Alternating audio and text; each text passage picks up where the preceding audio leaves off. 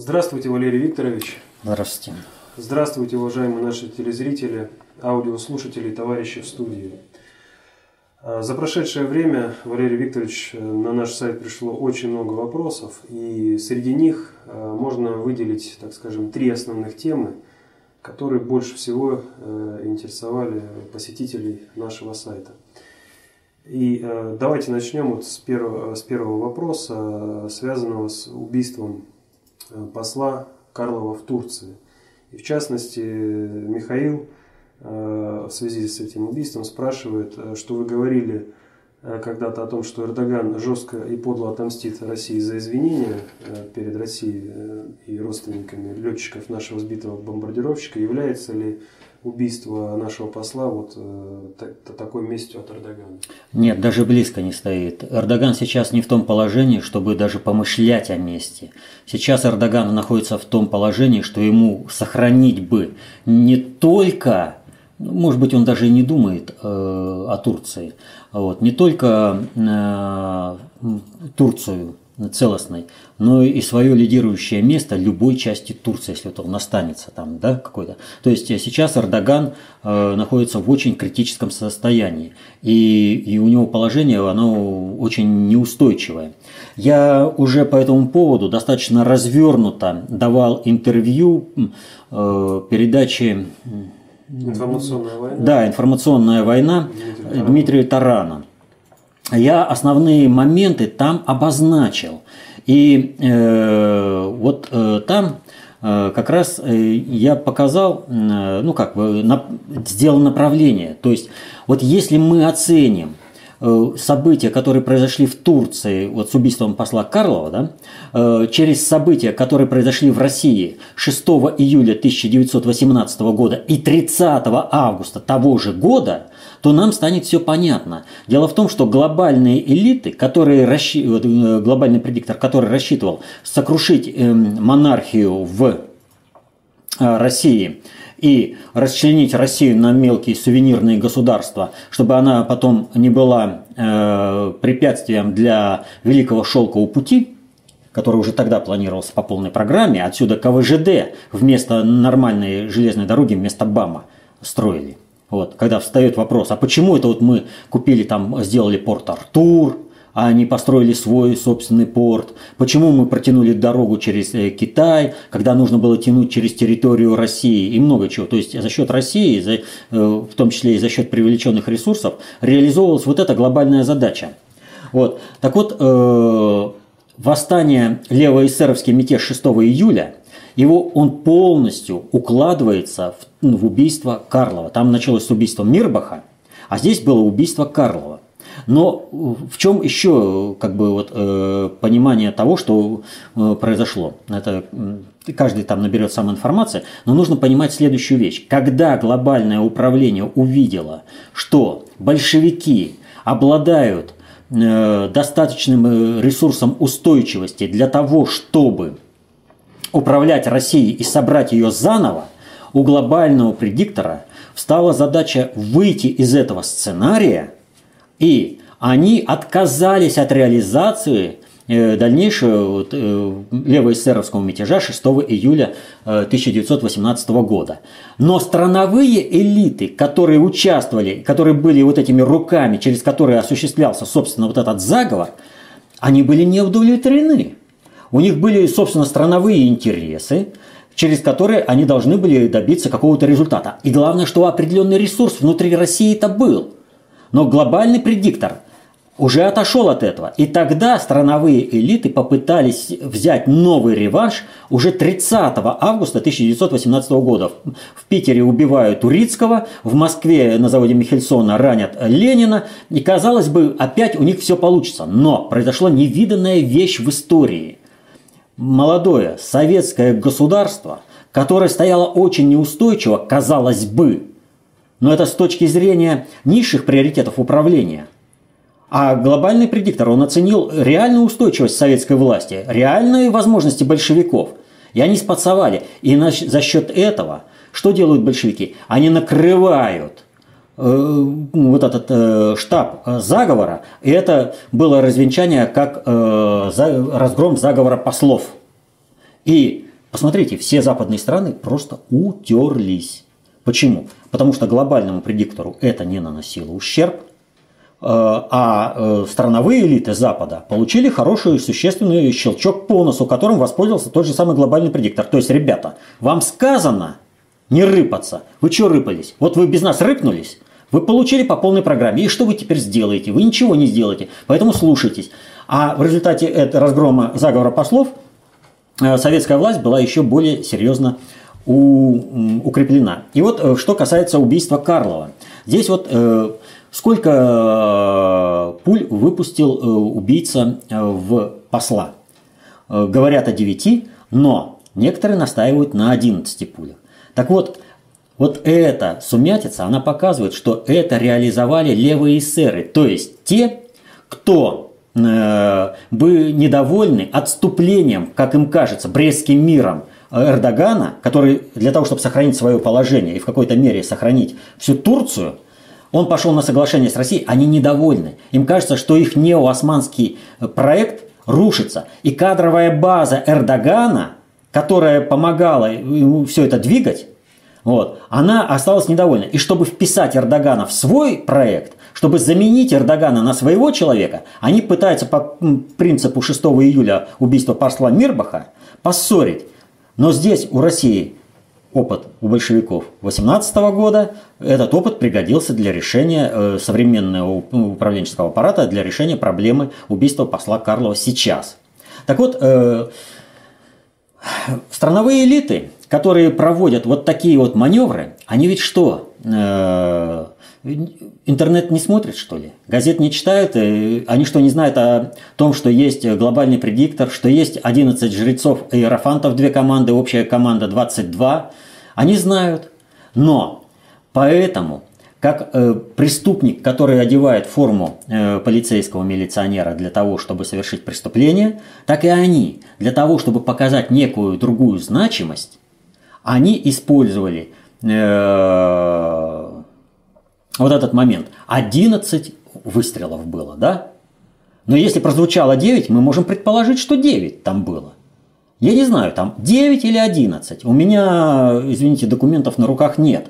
А судить однозначно потому, что публикуются в СМИ, не, не получается. Но я могу одно сказать, что если бы это был привет от глобальщиков, то поверьте мне, они бы нашли Э, и ткнули бы носом страновиков, что 9 это круче 11 в данной ситуации.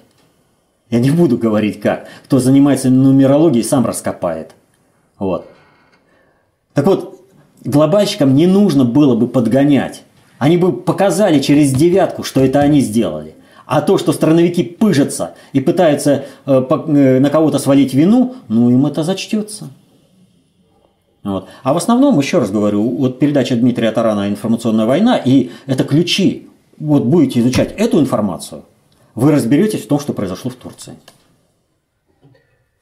Э, следующее событие 25 декабря уже прошлого года э, произошла авиакатастрофа Ту-154 в Сочи. Вас тоже просят прокомментировать это событие. Ух, вопрос какой серьезный и сложный. Причем сложный Э, в каком? В двух аспектах. Сложный, многокомпонентный и сложный в смысле с ложью. К сожалению, наши средства массовой информации ничего не сделали для того, чтобы к этому вопросу подойти с определенной фактологической мерой. То есть э, некоторые вещи оглашать, э, когда не подготовлена информационная база, просто не просто вот как бы преждевременно, оно нецелесообразно для устойчивости России э, в глобальном управлении. Хотя здесь глобальщиков, подчеркну, нет. Это не их. Но э, есть э, как бы опять подсказки. Но это что называется сапиентис сад. То есть умному достаточно. Вот подсказки я могу дать. Значит, прежде всего, э, всем рекомендую, э, кто собирается разобраться в этой ситуации и такую подсказку. Есть рассказ Честертона «Сломанная шпага». Вот. Он коротенький рассказ, но очень и очень информативный. А совсем уж э, умным, э, который сапиентисат, да, э, рекомендую обратить внимание на фамилию генерала и э, через эту призму посмотреть на то, что произошло со Стросканом. Э, обратите внимание на фамилию, на девическую фамилию жены Строскана. Это, это я сказал просто запредельно много, к сожалению. Больше не могу. Это уже запредельно много, что я сказал. И э, еще одно событие. Вас просят прокомментировать визит э, Джо Байдена в Киев. Ну, это вообще простой вопрос. Э, значит, э, ситуация какая? Байден, Керри, Обама – это представители глобальной элиты. Они проводят э, глобальную политику в отношении объекта управления Соединенные Штаты Америки. И там э, в отношении этого э, мы прекрасно знаем, что вся, э, все события на Украине, они были инспирированы из Соединенных Штатов, всех, кого они там расставили, это, собственно, креатуры Соединенных Штатов, вплоть до последних мелких чиновников. Ну, ведь что, до чего дошло? Э, любой губернатор, э, ну как губернатор, глава областной администрации, он ведь не в правительство, не к Порошенко в президенту едет решать вопросы, он едет в посольство Соединенных Штатов решать вопросы по своей области, что ему там надо, с кем там разобраться, э, кто там на него наезжает, и все там решается. И примеров тому ВОЗ и маленькая тележка.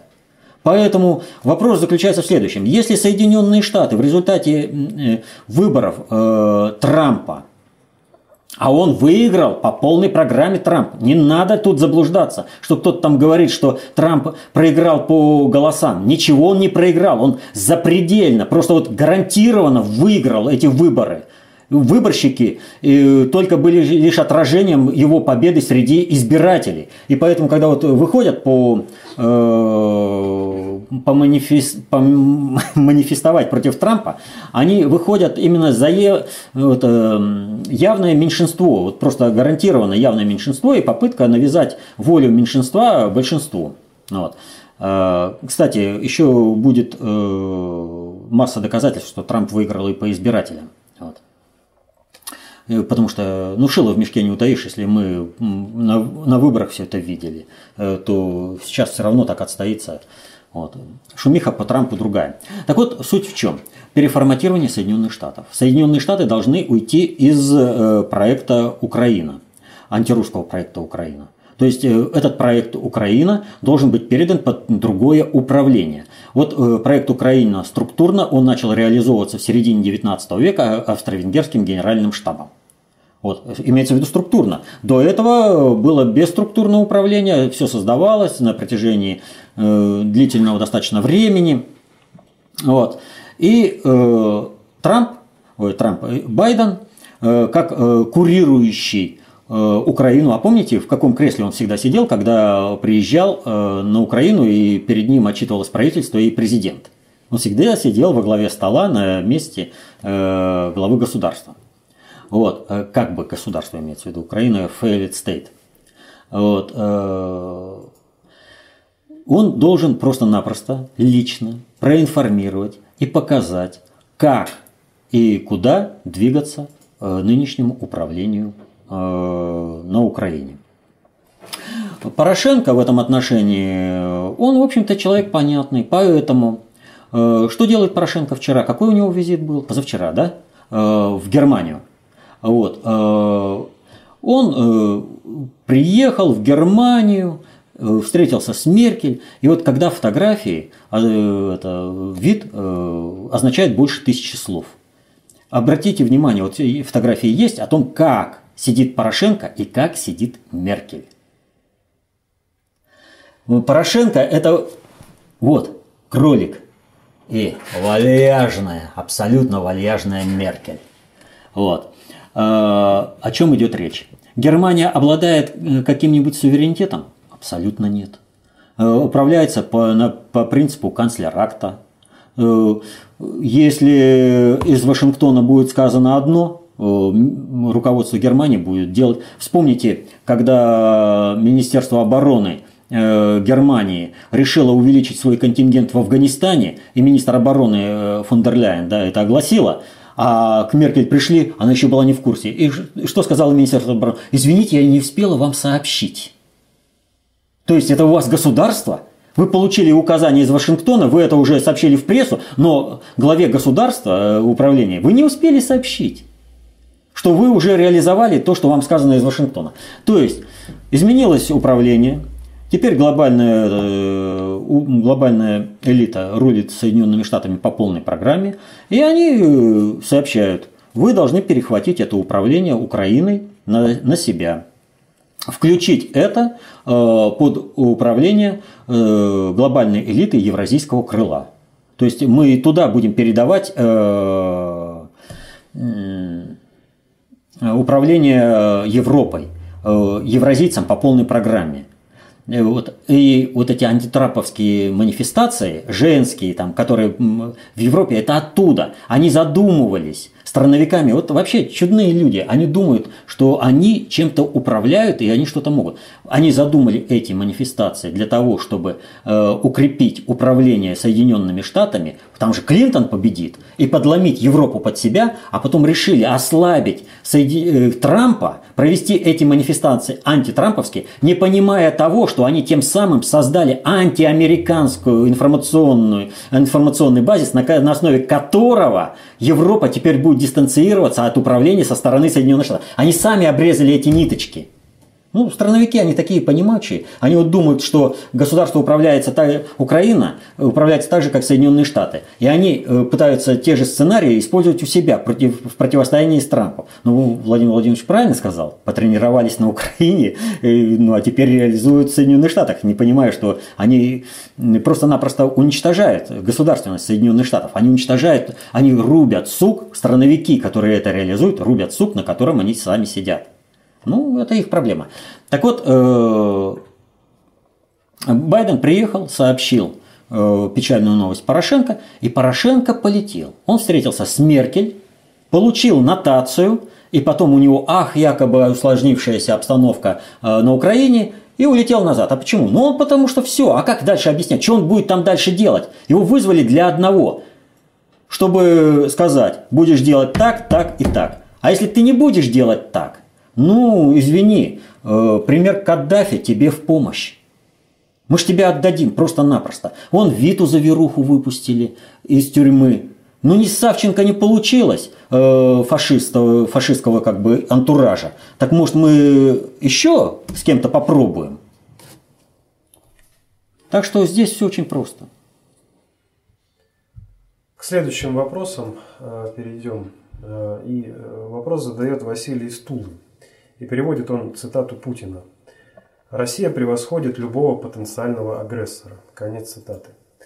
Зачем Путин озвучил заведомо недостоверное утверждение, причем на собрании российских военных, которые знают об этом лучше остальных? И ответка пришла. Госдеп назвал армию США самой сильной в истории человечества. А, вы знаете, в данной ситуации, вот э, как э, к тому врачу, э, вот доктор, у меня там Э, проблема, а сосед говорит, э, что у него проблем нет. А врач говорит, так и вы говорите. Поэтому что там сообщает Госдеп, почему-то считается за истину в последней инстанции. А почему Путин сказал генералам, ребятки, а сильнее нас противника нет. А генералы, так мы же знаем наше состояние, нашей армии. Для того, чтобы понимать, э, есть сильнее нас противник или нет, нужно понимать, что противостояние и война ведется не только на шестом приоритете. И называется она сейчас война гибридная.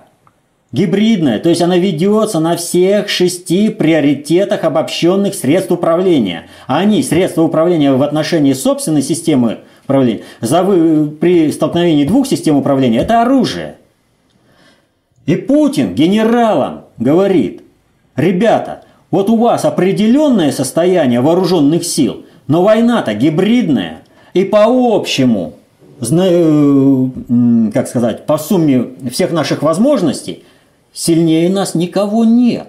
Просто никого нет. А для того, чтобы генералы не судили о том, что армия там э, сильнее, вот у нас была непобедимая и легендарная, в боях познавшая радость побед.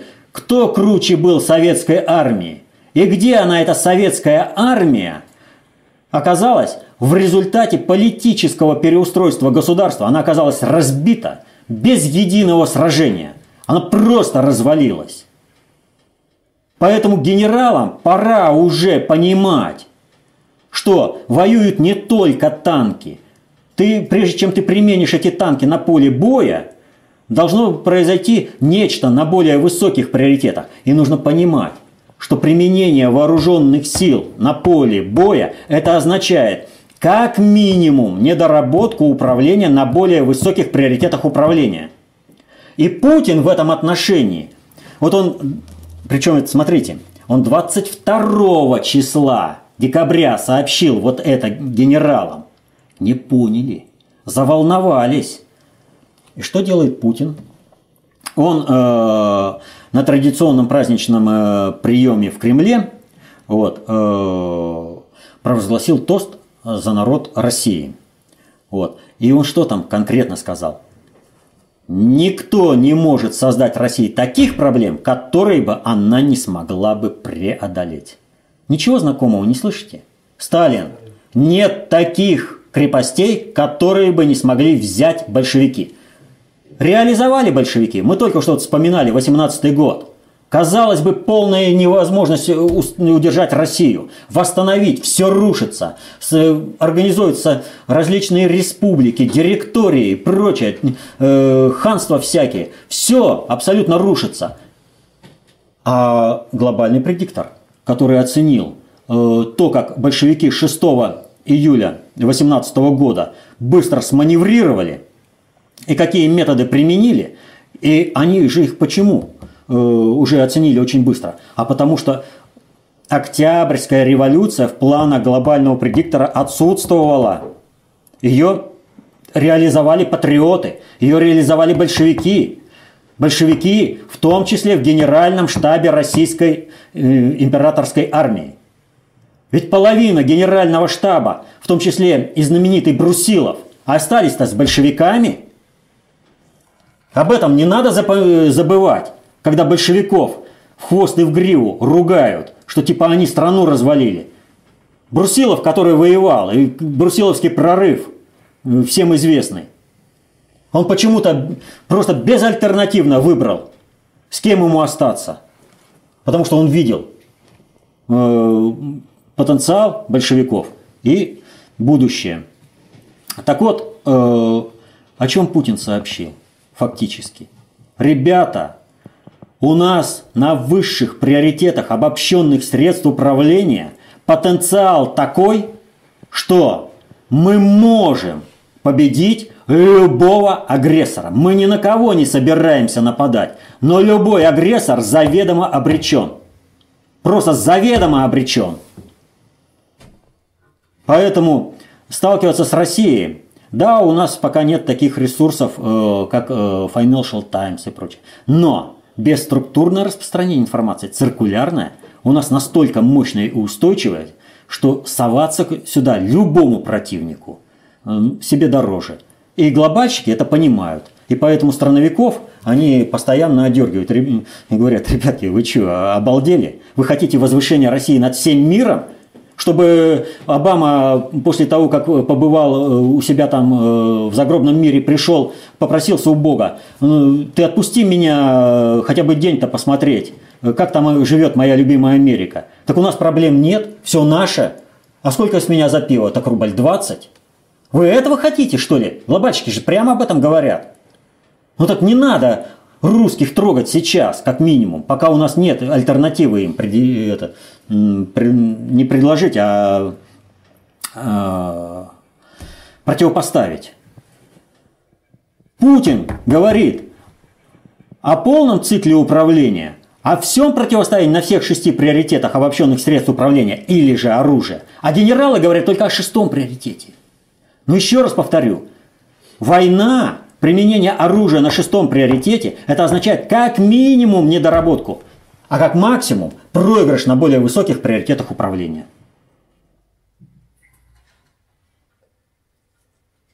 Следующий вопрос от Николая. Добрый день, Валерий Викторович. Прошла очередная пресс-конференция Путина. За три с половиной часа не было толковых вопросов. Сложилось впечатление, что журналистам нечего спрашивать. И такое впечатление, что журналисты либо глупые, либо недоучились. В связи с этим у меня к вам следующий вопрос. А какой бы вы задали вопрос Путину, если была такая возможность? Да даже если была у меня такая возможность, у меня к Путину нет никаких вопросов. Мне его деятельность понятна, и э, здесь вот э, как бы э, обсуждение каких-то вопросов управления, то есть показать свое видение, поинтересоваться, ну не то чтобы поинтересоваться, а э, уточнить это видение с Владимиром Владимировичем, тут да. А вот чтобы он мне что-то разъяснил, вот сказал бы вот так, вот так, вот, мне это абсолютно. Более того, э, вот задача таких вопросов, она требует определенной аудитории, чтобы она поняла. А пока аудитория, вот мы сейчас говорили о генералах, не понимает шести приоритетов обобщенных средств управления, пяти видов социальной э, власти, пяти видов, соци... видов социальной идиотии и еще масса других вопросов, которые обязательно знать к управлению сейчас современным человеком да, и, и обществом, э, и знать самому человеку. Вот. Говорить об этом э, нужно ну, преждевременно. Вот. Нужно повышать меру понимания процессов управления всего общества и каждого отдельного человека. Что касается журналистов, то да, люди правильно оценили. Журналисты настолько глупы и настолько ограничены, что не могут задать э, вопроса. Но почему они глупы и ограничены? Возьмите вопрос, э, который задала журналистка Алтайской правды. Э, ну вот казалось бы, золотая карточка. Ты можешь решить массу вопросов на уровне администрации вот, субъекта федерации. Да? Все. На что она ее истратила? Она ее истратила на то, чтобы показать, какой губернатор у нас хороший. То есть у нас сейчас в журналистике, в региональной, присутствуют те люди, которые как минимум будут бесконфликтны тому управлению, э, которое присутствует в данном субъекте федерации. То есть о чем идет речь? Журналисты не должны обладать мерой понимания вопросов управления большей, чем обладает сам э, вот этот э, губернатор. Поэтому э, вот эти вот глупые вопросы, ну, я вполне э, допускаю, что этот глупый вопрос, это не сама журналистка задала. Этот вопрос э, был смоделирован пресс-службой администрации края, главой администрации, пресс-службы администрации края. Тут это 99%. То есть выверено все, пожалуйста. Ну, он свой уровень показал, поэтому что тут говорить. Весь вопрос заключается в том, что Э, вот есть такая поговорка, она очень нехорошая в плане того, что людей делят э, на какие-то ранги. Вот люди первого сорта окружают себя людьми подобными себе, а люди второго сорта окружают себя людьми третьего сорта. Но надо добавить, и с ними же и гибнут. По одной простой причине. Когда ты общаешься по уровню понимания с равными тебе, то любая возникшая проблема позволяет за счет их интеллектуального потенциала провести мозговой штурм и решить эту проблему качественно. А когда у тебя подпевалы, то никакой проблемы ты не решишь. Ты всегда э, ухудшишь состояние управляемого объекта. Но при этом, э, знаете, вот был такой анекдот э, при Брежневе, да, значит, ну, он абсолютно неправильный по отношению к Ленину и Сталину, там как двигаются поезда, Ленин там клал рельсы, поезд шел, Сталин кла, двигался, разбирали сзади, перекладывали вперед. При Сталине настоящий-то прорыв-то был. Мы при Сталине страну сделали супердержавой номер один. А вот при Брежневе произошло именно то, о чем сказали. Рельс больше нет, зашториваем окна и раскачиваем вагон, изображаем, что мы едем. Вот журналистика современная, особенно региональная, она это и делает. Они зашторивают окна и изображают, что субъект куда-то едет. Но ты можешь любую картинку нарисовать у себя на лобовом стекле, в, окнах. И вот здесь поговорка из достаточно общей теории управления. Иллюзия процесса или объекта управления может породить а мы знаем, как статистически предопределенно порождает, иллюзию управления этим объектом или процессом управления. Но, это иллю... Но такой иллюзорный подход будет иметь вполне объективные последствия и может, а здесь через слэш, будет носить трагические последствия как для самого управленца, так и для подчиненных ему людей. То есть здесь сами управленцы, которые собирают вот это вот то, что э, не может работать с, информацией, с информацией у них в субъекте, они то же самое рубят сук, на котором сидят. Ну, Бог их в помощь. Чем больше они э, суков под себе подрубят, тем больше они освободят России пространство для движения вперед. Перестанут путаться под ногами. Следующий вопрос от Строкова Владимира. Э, здравствуйте, уважаемый Валерий Викторович. Вы неоднократно говорили, что российские СМИ не работают на страну. Скорее уж наоборот. Иногда проскальзывают моменты, подтверждающие ваш тезис, причем даже на информационных ресурсах федерального значения. Однако создается ощущение, что самого Путина они как будто поддерживают. Никаких прямых выпадов. Может это делается косвенно и не бросается в глаза, но СМИ буквально каждый день пиарят президента – как объяснить этот парадокс? Работа против России, но одновременно реклама Путина. Никакого парадокса здесь нет. Э, поймите простую вещь. Пиар какой-то личности или же создание кому-то культа личности – это не порождение друзей. Это те, кто находится во враждебном отношении э, к э, этой личности. Для того, чтобы эту личность в общем-то, дискредитировать по полной программе. Поэтому, значит, вот здесь, э, я сейчас не помню, где-то в начале 2000-х годов, когда еще шли куклы, вот передача на НТВ, э, да, это где-то 2002-2003, если я не ошибаюсь. Но, в принципе, люди все способны найти. Э, были куклы, где Э, Путин, кукла имеется в виду, говорила о культе личности Сталина. Вот. Вообще речь шла методологически о культе личности. Вот э, Путин понимает все это. И вот в этих куклах и было показано, ребятки, если вы не повысите уровень понимания Путина, то вы, вас его загнать э, в то прокрустово ложе, как вы, мы смогли сделать со Сталиным, в культ личности не получится. И вот то, что вы сейчас наблюдаете, что Путина вот так вот хвалят, это как раз и есть та попытка создать культ личности. Сначала они не могут ничего противопоставить его управлению, потому что если будешь ругать, вы представляете, что поднимется в народе в конце концов? То есть, вот у нас, когда говорили, что у, у нас страна загибается и все прочее, появился э, сайт «Сделано у нас». То есть, ребята, но не говорят центральные СМИ, и нет такого ресурса, где собрано, как у нас страна встает и, и экономически крепнет. И появился сайт «Сделано у нас». Вот. И так везде. Когда был 11 год, и когда все на Путина наезжали, это сейчас с Трампом. Ах, вот социальные сети, ах, вот серая зона интернета, где люди общаются и сами вот, ну, э, Серая в каком плане? То есть есть какой-то форум, какого-то информационного ресурса, ну, например, какое-нибудь э, информационное агентство какого-нибудь э, субъекта федерации.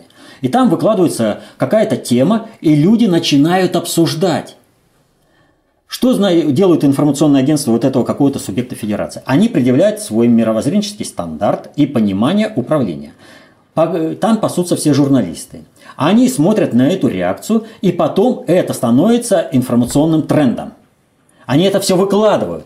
И вдруг приходят люди и говорят, а вы не правы, это вот потому так, а это вот так, а это вот так. Журналисты смотрят, ё-моё, мы не можем справиться с этим материалом. Мы его откладываем, мы его переписываем по-другому и прочее. То есть люди, работая на поле журналистики, где журналисты получают свою информацию и э, и понимания процессов управления, предъявляя большую меру э, понимания процессов управления, нежели э, работающие с информацией журналисты во всех этих СМИ, они просто рубят это антигосударственное, антинародное управление. Так вот, если сейчас СМИ центральные попытаются организовать накат на Путина, этих центральных СМИ не будет. То, что сейчас происходит в Соединенных Штатах. Только у нас будет гораздо жестче. Были известия? Не будет. Были там, скажем, какая-нибудь какой-то там вечер с чем-то и с кем-то, да? Не будет. Просто не будет. Потому что народ обладает такой, таким уровнем понимания, и он понимает, что делает Путин. А вот эта вот узкая коррумпированная прослойка э, вот этой обслуги, которая должна выполнять свою-то роль, в общем-то, в коммуникативном плане, чиновничество, журналистики там и прочее, да, она просто будет заменена другими. Просто вот понимаете, э, как бы вот сказать, ну вот представьте себе машину, да? Пока один за рулем едет, рядом кто-то монтирует другое э, систему управления. Тормоза, газ, э, сцепление, руль полностью. И вот в определенный момент оказывается, вот эти вот, которые сидят э, на официальном месте, они уже, ну да, они руль крутят, но на колеса не передается. Они давят на газ или на тормоз, но это не передается общей системе, потому что тот, кто сидит рядом, управляет. Вот что сейчас происходит.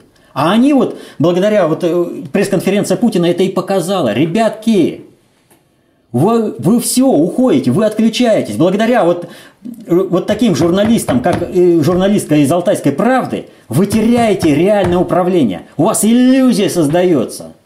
Но потом будет и реальность.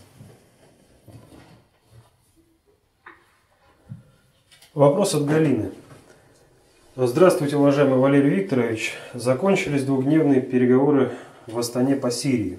Итоги воодушевляют. Прокомментируйте, пожалуйста. И что ж такое воодушевило, уважаемую, как Галина Васильевна, да? Просто Галина. Ну, Галина. Ну, вот, э, у меня э, как бы, э, ну, что за итоги? Нет никаких, в принципе, итогов, кроме одного. То, о чем я говорил, и то, что наши доблестные аналитики в упор не видят формата Астаны, меня абсолютно не выдушевляет. Потому что уже давно пора работать. Э, со Станой, как с форматом э, глобального уровня, э, это, с проектом глобального уровня значимости. А что касается, собственно, итогов, то главный и единственный безальтернативный итог – то, что Россия перехватывает управление процессами на Ближнем Востоке и в Центральной Азии. То есть, смотрите, какая ситуация. Иран. Мы не желаем, чтобы Соединенные Штаты там присутствовали при Соединенные Штаты присутствует. Пусть в качестве посла, как это Лавров, а мы уже послали приглашение. Понимаете, да, новая администрация в силу кадровых э, проблем, у них, видите, в Москве, это в Вашингтоне, что происходит, там действительно кадровые проблемы, у них очень серьезные задачи стоят. Ну да, уровень посла – это самый оптимальный вариант, но именно Россия поставила задачу провести восстание, э, провела, и самое главное, ведь что? Мы уходим от э, сценария Афганистана. В Сирии налаживается политический диалог. Вот что самое главное. А то, что там кого они представляют и как будут представлять, как они будут соблюдать, это уже вторично. Пробита брешь. Самое главное, вот это единственное. Будут что там соблюдать? Не будут. Это уже дальнейшие шаги. А главное, что найдена площадка, где будут общаться и будут разговаривать. Эта площадка подразумевает определенных Э, переговорщиков, посредников, потому что с другими общаться не будут. Соединенные Штаты орут, и он в Женеву давайте. Ну вот давайте теперь после Астаны обязательно в Женеву. Вот просто необходимо. Ну вот вообще руками-ногами за то, чтобы Женева состоялась. После Астаны. Чтобы нам нужно ну, вы хотели снова вернуться ну, в Женеву? Ну, давайте, еще раз попробуем Женеву. А потом, ребятки, ну и чего мы хотим? И все будут говорить, да, формат Астаны для нас предпочтительнее. Вот что это, вот главный эффект. Вот главный результат. Они, а вот то, что там подписали, не подписали, кто там присутствовал, как не присутствовал, это уже все вторично. Мадрид и еще 56 э, подписавшихся под следующим вопросом. Здравствуйте. Какие действия предпримет США или уже предпринимают, чтобы не допустить гегемонию Китая в мире? И здесь же под вопрос, является ли нынешняя элита Китая патриотической? А, да, в меру своего понимания нынешняя элита Китая является патриотической, э, так же как элита Великобритании являлась э, патриотической э, Британией, над которой никогда не заходило солнце. Что касается Соединенных Штатов, что они предпримут и предпринимают, ничего они не предпримут и ничего они не предпринимают. Вот э, приведу такой пример. Все знают о том, что состоялся э, разговор Трампа э, с главой республики Тайвань, э, и это ну, ужасно обидело просто Китай. Ну, просто вот ужасно обидело. И но когда вот смотришь, да, и понимаешь, ну, ну спектакль, ну полный спектакль э, вот из этого, потому что э, ничего за этим не стоит. Но маленький штришок, просто вот чтобы для понимания было. Вот э, мы уже говорили о том, что э, как этот разговор состоялся и все прочее. Но маленький штрих, который остался за кадром. Э, прежде чем этот разговор состоялся, накануне э, в Китай, а, значит, сначала, э, с, перед началом этого э, Э, разговора, прежде чем был согласован э, разговор э, с Тайванем Трампа. У Трампа была встреча с одним пенсионером. Фамилия у него Киссинджер. Поговорили они, и Киссинджер улетел в Китай – ну, просто пенсионер, ну, что ему не попутешествовать. Там его очень тепло приняли. Э, руководство Китая, ну, просто э, героический там этот пенсионер, 93 э, года, летает там везде, занимается как бы такой общественной политикой. Ну, что бы с ним не поговорить. И так вот, он прилетел в Китай накануне. А когда Трамп общался с главой Тайваня, Киссинджер общался с Си Цзиньпинем. И понимаете, Киссинджера просто там ну, чуть ли не облизывали, подушечку за ним носили, там, ну, ну весь вот он на себя такой там, да? И когда э, вся реакция Китая по поводу телефонного разговора прозвучала, Киссинджер спокойненько улетел в Соединенные Штаты. Все ритуал, все определенный ритуал. Еще раз говорю, этот ритуал для того, чтобы Соединенные Штаты и дальше проводили э, экспорт технологий в, Соединен... это, в Китай. А Китай не был ничем обязан, потому что ну, не, не очень хорошо ведут себя э, американцы. Договаривались о э, политике единого Китая, а они ее нарушают. Ну, вот и все. И дальше вот все происходит именно вот таким вот образом. Ну, а насчет э, такой, опять же, маленький штришок. Ну, все, наверное, знают о том, что ну, замвалт э, эсминец Соединенных Штатов, супер-пупер навороченный и все прочее, застрял в Панамском канале. Ну, все знают, да? Вот. А, ну, уже мало кто знает, что у замвалта, в общем-то, вылетел блок управления э, энергетической установкой корабля. И э, проблема-то состояла в том, что микросхема изготовлена в Китае. А вот кто не понимает этого, напомню, что когда Саддам Хусейн купил средства ПВО у Франции, средства ПВО хорошо работали. Но когда началось вторжение в Ирак, средства ПВО во Франции прекратили свое существование. Они просто вот ну ничего не видели, ничего не могли сделать. А когда Саддама Хусейна э, свергли, надо же, все оказалось снова в рабочем состоянии. Ну, вот это вопрос о тому, что Китай и Соединенные Штаты представляют в реале.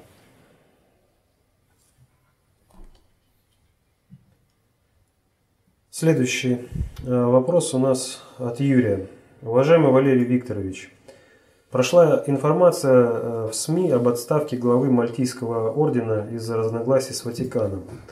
Оба представители ГП, но папа, иезуит, 112 по счету – ну, как говорят, последнего пророчества, получается выше по иерархии. Кто принимает решение о таких отставках? И почему она произошла именно сейчас, после инаугурации президента США? Это никоим образом не связано с инаугурацией президента Соединенных Штатов. Это связано с процессом перестроения э, роли и места в управлении католической церкви. И связано это с тем, что орден госпитальеров, Мальтийский орден, не совсем правильную политику повел и начал реализовывать не то, что предназначено глобальным предиктором. И вот э, событие, которое вы сейчас огласили, оно очень знаменательно и показательно в плане соотношения страновых и глобальных элит. Вот некоторые думают, что если кто-то там возглавляет какое-то э, там образование, ну там с государством уже как бы понятно, могут поставить какую-то пешку, но как же так, теневые структуры управления, орденские там какие-то структуры. Нам собственный русский орден надо создать. Это вот к вопросу о том, кто такую дурь несет. Ты можешь возглавлять орден, но управлять этим орденом ты не будешь. И если ты о чем-то подумал таком и попытался там какие-то пальцы из себя гнуть и чего-то там решать, тебе объяснят. Пришел этот фестинг – э, сначала, да я, да вот я тут все, что хочу, то ворочу, вот этого босса лагеря вон, я там решил, ты же типа э, этот э, папский престол был недоволен тем, что мы в менями э, распространяли презервативы, да? Вот это противоречит типа католической церкви. Так мы его выгоним, и все. А когда Святой Престол говорит, ребятки, а вы что там расшалились-то? Чего не опубликовали? Это кто такой, чтобы нам указывать? Мы орден. Ну, Фестинга пригласили, побеседовали. Ну, папа с ним побеседовал. Вышел, зашел великий магистр ордена, вышел обычный госпитальер. Впервые в истории, с 1048 года, он же этот самый орден-то существует, магистр избирается пожизненно. Кто круче него? Оказывается, нет. Круче. Если ты ходишь под римской католической церковью, тебе всегда объяснят, что ты не очень-то крутой. А ведь главное это в чем? Смотрите, вроде бы э, римская католическая церковь, она недовольна вот этими презервативами, в Мьянме, да, противоречит официальной политике. Э, вроде бы правильно э, Мальтийский орден убрал Бёзелагера, да, и Фестинг там это крутизну показал. Но когда Фестинга убрали, папа аннулировал все указы, в том числе восстановили в своем положении именно Бёзелагера. То есть, а, извините, а вы же вроде недовольны им. Но, как бы говорится, все животные равны между собой, но некоторые равнее других. И как не надо забывать, что от, отец Басалагера тоже был членом Мальтийского ордена. И по странному стечению обстоятельств он был еще и членом заговора против Гитлера в 1944 году. Но еще страннее то, что при разгроме этого заговора отец Бесолагера остался неудел. То есть его не заметили ни те, ни другие. Понимаете? Он, э, как этот, э, то, опять же, вот анекдот, да? Э, был такой Микоян от Ильича до Ильича, без инфаркта и паралича. Имеется в виду от Владимира Ильича Ленина до Леонида Ильича Брежнева Микоян занимал определенный. И вот он там, значит, предлагает, Леонид Ильич, дождичек идет, возьмите мой зонтик. Он, а вы-то как? А я между струйками, между струйками. Понимаете? Вот вам конкретный пример между струйками. То есть кто угодно будет наказан, но под, если система находится под контролем этих определенных э, структур, взорвавшихся поправят так, что мало не покажется. Вот реальное соотношение глобальных и страновых элит. И вот такие вот моменты, они как раз и показывают, они выявляют, дают, э, как бы сказать, э, методику определения, кто в каком положении является э, глобальной или страновой элитой. Тут очень много вложенных. Вот э, Черчилля многие считали э, представителем глобальной элиты. Нет, он был имперский. Он не, он не сдал проходных. Ему три раза давали, почитайте мемуары Черчилля, три раза давали возможность на прохождение в глобальную элиту. Он завалил три экзамена. Просто-напросто завалил и все. Вот. Э, этого кто он называется? Как носились с Бжезинским. Ах, Бжезинский, ах, Бжезинский, ах, доска, доска, доска. Чего он понимает? Теперь, да, говорит, а что, он глупости писал. А почему? А потому что он слышал звон, да не знал, где он, и выражал свои страновые элитарные э, воззрения на глобальные проблемы. Но поскольку это не соотносилось с глобальной политикой, и Соединенные Штаты развернули в другую сторону, ну, вот он и оказался. А Киссинджер, вот посмотрите, Старичок а вынужден летать. Почему? Кадровый голод. У, ну, особенно у глобальщиков. Потому что вот там Керри, там Байден, э, там этот, э, господи, Обама, там и, ну, кого угодно. Не тот уровень. Попытались Киссинджера заменить, я сейчас фамилию не вспомню, э, несколько э, мероприятий провел этот человек, да? Я так немножко за ним смотрел.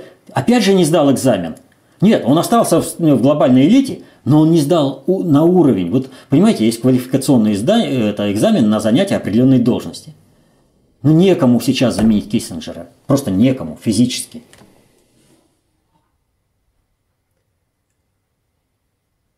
Следующий вопрос от Фаиля Нурдинова. Валерий Викторович, вы из выпуска в выпуск призываете изучать концепцию доту, становиться концептуально властным. Но почему вы не говорите о нравственном преображении в сторону праведности, изменении психики в направлении человечности? Ведь только по нравственности дается развлечение. Можно изучить концепцию, но так и остаться не человеком. Ведь многие, не изучившие КОП, бывают нравственнее многих так называемых концептуалов. И красной линией через все работы ВПСР проходит призыв «Люди, станьте человеками». Может быть, стоит из передачи в передачу призывать к этому? А вот вы знаете, все-таки я буду призывать к тому, чтобы изучать концепцию общественной безопасности. И по одной простой причине, что ключевым э, положением в концепции общественной безопасности, красной линией, это нитью, через все работы внутреннего предиктора идет одна простая мысль. Знания даются по нравственности. Желаете освоить вот это знание – Изменяйте свою нравственность и становитесь человеком.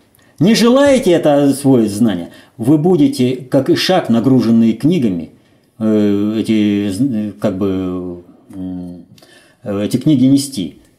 Вот те, кого говорят концептуалы, они что, выполнили вот это безусловное правило? Изменили свою нравственность? Да нет, они в режиме магнитофона или теперь вот компьютера. Изучили и выдают, не понимая вот это всего. Если бы они э, изучили концепцию общественной безопасности и стали бы применять ее в жизни, ну, тут бы сразу все увидели э, дееспособность э, концепции общественной безопасности. Приведу такой пример. Вот когда мы не боимся давать знания никому, вот вообще никому, абсолютно. Более того, мы всем говорим, ребята, вот знания. Хотите? И вот э, семейный клан Ельцина однажды заинтересовался вот этим, ну, небольшой такой секрет выдаю, э, без излишних подробностей.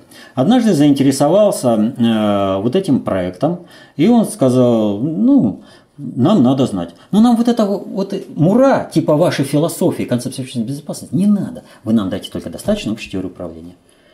Ну и помогли тебе твои ляхи. Ну, выучил ты вот эти какие-то там правила. Ты смог их применить в жизни? Поэтому э, не надо бояться, что там э, знание достанется не тому. Не сможет не тот применить эти знания в жизни, не перестроив свою нравственность и не став человеком. А вот то, что я говорю, это о том, вам нужно, вот сейчас у вас заинтересованность есть в том, чтобы решить ту или иную задачу. Знания вот здесь есть. Вот они, правила математики, образно говоря, по управлению, да? Применяйте, изучайте. А, вы не можете. А что тогда вам мешает э, понять, что же вот здесь в концепции как применить? Как э, все это работает? Ага, вы говорите, вот здесь мура, вот здесь неправильно, вот здесь это. Ну ладно, мура так мура. Все. Жизнь пока, научная жизнь покажет, где мура, а где нет. Вам доведена определенная информация, вы с ней столкнулись. О, люди, это жители Багдада, слушайте и потом не говорите, что вы этого не слышали. Вот о чем я говорю. Вы с этой информацией соприкоснетесь, вы больше уже никуда не денетесь. Вам пришла эта информация свыше. И теперь вы обязаны соотнестись с этим. А вот если вы с этим не соотнесетесь, вы не изучите, ну, извините, за последствия вашей жизни никто не отвечает, кроме вас самих. И еще один вопрос, связанный от Влада. В конце каждого выпуска вы говорите, что необходимо изучать работу ВПСР, осваивать это новое знание. Однако, что является критерием освоения этого нового знания? На основании чего вы поймете, что человек все освоил и изучил? Ведь, например, чтобы проверить знания математики, дают несколько задач, которые нужно правильно решить, чтобы проверить. Знание правил дорожного движения есть экзаменационные билеты. А как проверить, насколько хорошо усвоена информация из работ ВПСР? Ведь даже вопросов для самопроверки в конце книг нет.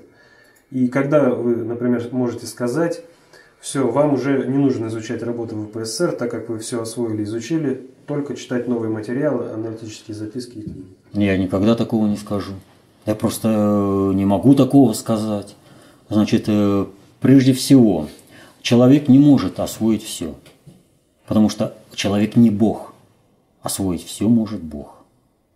Человек наделен определенной функцией, которую он должен выполнить, э, задачу, ради которой Бог ввел его в биосферу планеты Земля, и, соответственно, планету Земля ввел в общую вселенскую матрицу. Соответственно, этому э, сказать о том, э, вернее, кто будет экзаменовать, это не человек. Насколько освоено и как? Бог язычник, и он разговаривает с людьми языком их жизненных обстоятельств. Он показывает, что к чему. И вот этот диалог, осмысленный диалог человека с Богом и будет являться э, той оценкой, которая прозвучит. Правильно ты освоил, неправильно. В достаточном объеме для того, чтобы двигаться дальше, или в недостаточном. Вот. А освоить все, ну, заменить Бога человек не сможет. Человек может стремиться только к одному. Он должен выполнить ту миссию, ради которой человека Бог ввел в мироздание. Вот это человек должен стремиться. Но для этого он должен раскрыть свой заложенный свыше генетический потенциал. И человечество еще находится только в начале этого пути. Но мы должны к этому, по этому пути идти. Так что изучайте работы внутреннего предиктора СССР. Последний вопрос как раз. Вот. Изучайте работы внутреннего предиктора СССР пытайтесь понять, для чего человек введен в мироздание, и тогда ответ придет вам свыше. Успехов вам и счастья. До следующих встреч.